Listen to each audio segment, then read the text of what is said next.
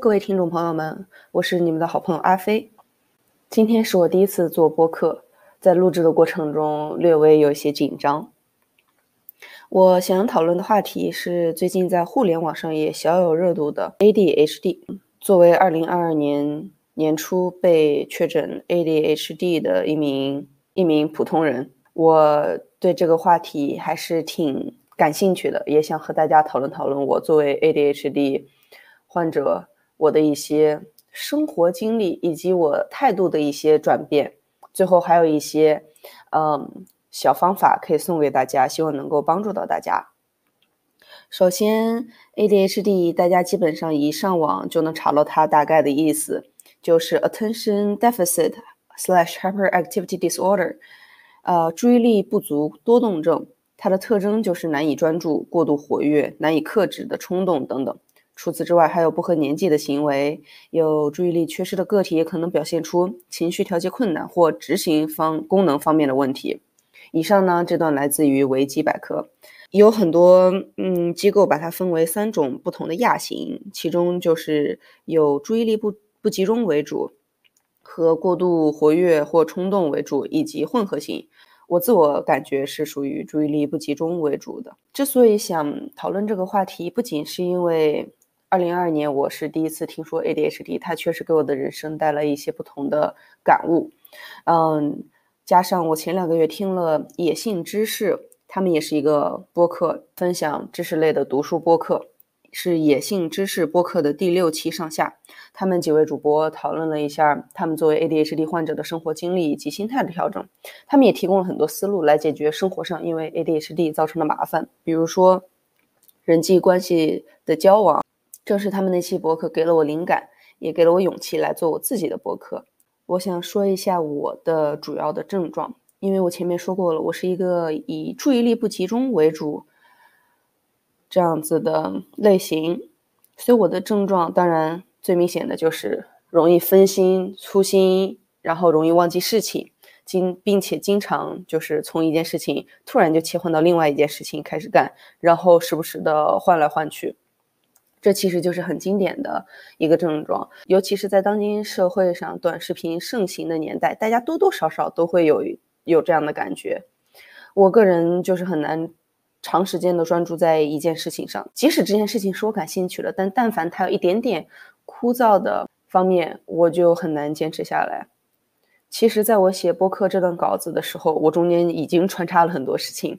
我突然感觉我好像我的电脑文件有点乱，然后我就开始整理我的电子文档。我又比如说打字打着打着，我就觉得我的打字的手势打的手很不舒服，我就开始。去上网学习如何正确的打字，就比如说，我又突然看了看我的 Apple TV 有没有什么新的剧可以看。我坐在客厅，然后我闻到了一点点猫屎味，然后我就开始给我的猫铲屎，等等等等。就我也不是不想写，我也很感兴趣写这个稿子，但就是因为我没有很强硬的减少周围事物的刺激，以至于。写稿子的中途，但凡开始停下来思考接下来怎么写的时候，我的注意力就很容易被分散出去。这就是我的注意力特别容易被分散的一些例子。还有一个非常明显的症状，就是我特别的爱做白日梦。这件事情其实非常非常少的人知道。今天就小小的爆料一下。因为有一种匿名投稿的感觉，嗯，我特别爱做白日梦。我的白日梦的具体情节基本上也就是围绕着我作为主人公展开，大概就是非常中二的来说，大概就是重生之这一次我要夺回属于我的一切。没错，非常羞耻，非常中二。但基本上我是特别喜欢睡前，还有就是开那种大会，或者就是上课老师讲些我觉得很无聊或者我开始听不懂的东西的时候，这会儿我就会想，如果重生世界的我是一个什么设定？然后我是一个什么样的家庭背景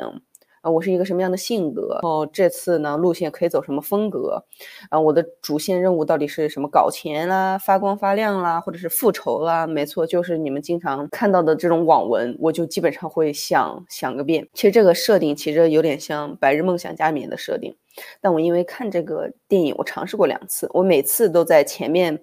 几分钟的时候，被男主在做白日梦的时候有被 trigger 到，主要还是因为我没有办法面对自己的生活，我对自己现实生活的状态和我个人我很不满意，所以我才会拼命的做白日梦，沉迷于此。有时候真的很希望它是真的，或者就是说它能给我一些安慰，仿佛好像还有不同世界的我正在过着发光发亮、注意力非常集中，好像有目标、有干劲就能。做到任何事情一样，以至于我感觉我没有办法面对自己，所以这个电影也其实有刺激到我，所以我一直也没有看下去，因为我感觉我人生好像活了很多年，成为了自己不喜欢的样子，在花时间来学会面对自己，学会接纳自己。其次，我的一个特点非常明显的特点就是我很冲动，而且我抑制不住我这个冲动，它体现在我特别爱打断别人说话。我的朋友们其实都有所察觉，嗯，还有就是我突然想干一件事情的时候，我就立马要干。比如说，我就会突然开始打扫，我就突然觉得家里好像很乱，然后我就一定要打扫，而且不打扫到干净，然后我就不满意。但是打扫有的时候突然被什么事情打断了之后，我就可能再也不会继续剩下的部分了。关于爱打断别人说话这件事情。我觉得是因为我的注意力很难集中在别人讲的话上，一旦别人说的话不能短时间之内快速的抓住我的注意力，比如说像脱口秀一样，我就是越想专心礼貌的仔细听，我就越是听不清。就是当我在看着别人的脸，然后看着他的口型来捕捉他的说话内容的时候，我突然就觉得我的灵魂有一些些的抽离，就是我越是想仔细听，我就听得越模糊，就对方说什么，我感觉我只能看到口型，耳朵里。我其实是听不清他在说什么的，最终我的注意力就会转移到对方的着装、周围的环境等等，或者是对方谈到某个我感兴趣的点，我就开始没有在听别人讲话，而是顺着这个点在想我自己想说什么。第四个我的症状，我感觉它其实更像是 ADHD 的次发性症状，也就是因为 ADHD 导致的一系列连锁反应，比如说形象受损，自我感觉会很低落，会很低自尊。我觉得我第四个症状也是影响我最长久，它在潜移默化当中影响了我整个学生时代，甚至到现在也在影响我，就是低自尊。它的一开始的建立是在初中，那个时候我觉得很多青春期的女生多多少少都会有一点低自尊，都会有点自卑，大部分大部分都是因为容貌焦虑导致的。就是我觉得我好像除了变好看才能自信以外，我不知道什么方法能值得我就是骄傲的。挺起胸膛，以至于我驼背的习惯也是在初中那个时候建立的，就是因为我感觉我很害怕走在路上被别人看，我整个人感觉很不自信，以以至于我的体态都开始含胸驼背，都有受到这些的影响。后来在高中这方面的困扰少了一些，是因为我交到了很多好朋友，我们的关系比较融洽，所以我在他们的支持下，我感觉我也没有那么在意别人的眼光了。但后来开始在学习上频频受挫。因为我高中在留学班，大家的主要任务就是学习国外的高中课程，比如说像微积分、经济统计这样的课，还有就是学习托福和 ACT，他们都是英语语言考试，都需要自学。因为我的基础不太好，所以经常需要上补习班。补习班大家都知道，一般都是老师在课堂上讲解讲解知识点。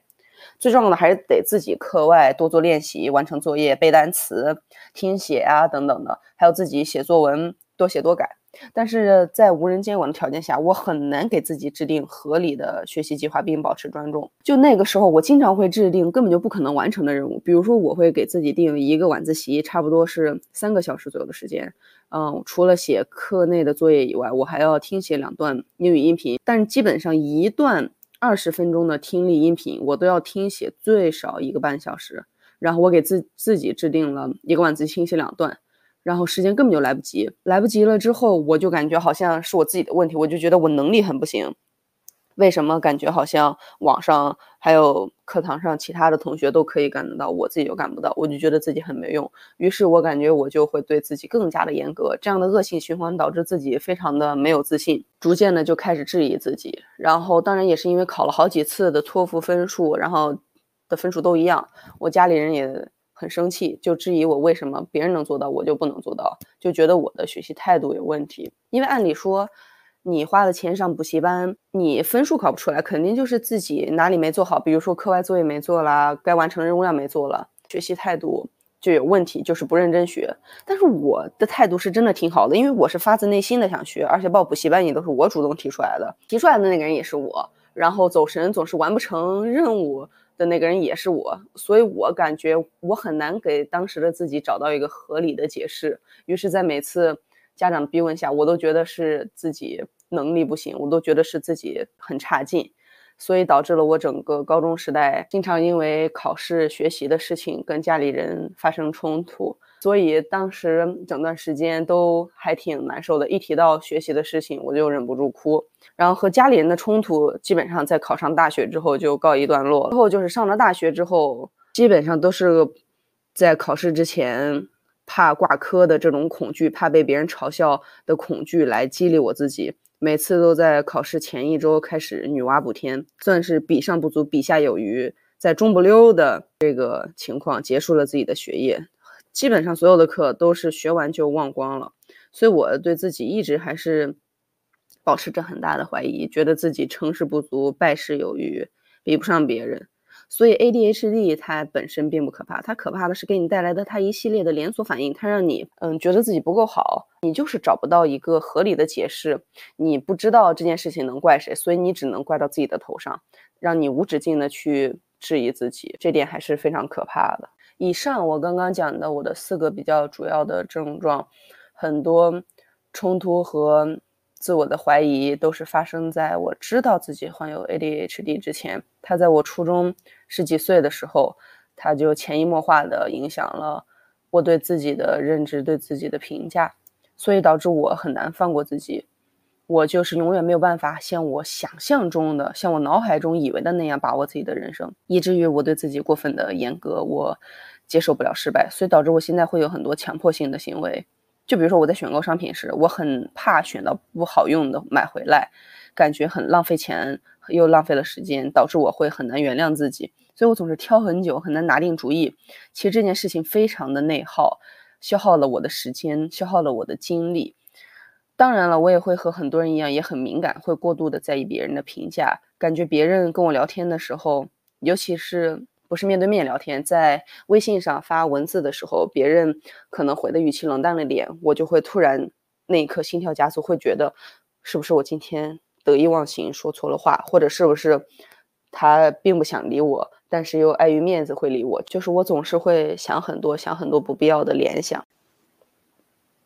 当然了，在我知道了我有 ADHD 之后，我感觉我的很多事情都有了一个合理的解释。比如说，我为什么那么冲动？为什么我的情绪很难调节？经常不是一个平滑的曲线过渡，而是一个从零到一直接的转变。比如说，我有的时候心情不是很好，但我突然一下就感觉那根弦崩断了，然后我就会大崩溃。然后我也能给自己的粗心，给自己一直以来学业上的不成功找到了一个合适的借口，就是我终于能够知道了这不是我的错。最近在看的一本书叫做《分心不是我的错》，也是讲述很多 ADHD 患者的个体病史。它让我知道了这确实不是我的错，实际上这不是任何一个人的错。我们应该正确的认识到 ADHD 以及它的症状。我们应该对自己更加宽容一点。在看这本书《分心不是我的错》的时候，我也推荐大家看一看。这里面有很多不同的个案病史，而且它后面还有很多续集，比如说什么分心也有好好人生，分心也有好婚姻等等。在《分心不是我的错》这本书里，他讲了很多青少年还有成人的案例。我现在还在看，我还没看完，是因为我刚开始看的时候。每个故事都能刺激到我，让我泪流满面。我每次都要歇一歇，才能继续往下看。我心疼里面所有被 ADHD 困扰的人，他们都是一个个过去的我自己的缩影。我也很心疼过去的我自己。然后书里面也有很多很有意思的视角，嗯，我想分享给大家。有一段我记忆特别深刻的是这样子写的，书里原文是。他决定不写他的论文了，反正他从来也不想写完。很多分心者会像玛利亚一样，维持一件永远完不成的事，并作为生活的重心。这件事一直会带来痛苦和焦虑，但是仍然提供了一个重心，让他们的生活可以围绕着这件事转，以至于不完全散掉。我感觉我的生活基本上和书中的玛利亚一模一样。是因为我心中近几年也一直有个理想中的生活状态，作为我的乌托邦，作为我的生活重心。就是它常常给我带来痛苦和焦虑，是因为我很难达到这种理想的状态，也从来没有往这个方向做过多的努力。这种感觉其实让我很分裂，但是它确实又帮我维持了生活的重心。每次痛苦的时候，我的自我的防御机制又会把我的注意力分散出去，以至于能让我正常的生活还不至于崩溃掉。当然，我目前还在摸索中，到底我想要的是什么，我喜欢做的事情是什么。说实在的，我也不知道。在录这个播客的时候，我的内心其实还是挺迷茫的。但我觉得，开始思考总是第一步，也是最好的一步。希望我以后能找到答案，也希望各位听友们，如果面临和我一样的焦虑或者困惑，也希望你们能够多和自我对话，多了解、探索自我，能找到属于自己的合适的生活方式。最后，我想对很多听友们说，如果你想找关于 ADHD 这方面的帮助，请你一定要找专业的医生咨询。找专业的书籍、文献或者演讲，来对这个症状有更加全面的了解。还有一些我个人觉得比较有用的小办法，就是利用启动效应，帮助自己迈出第一步。当你感觉很难提起干劲干一些事情的时候，比如说在电脑上学习半小时，那么我们就可以给自己制定一个在电脑前做五分钟的计划。这样一来，就比较容易开始迈出第一步，你的心理压力负担也会小很多。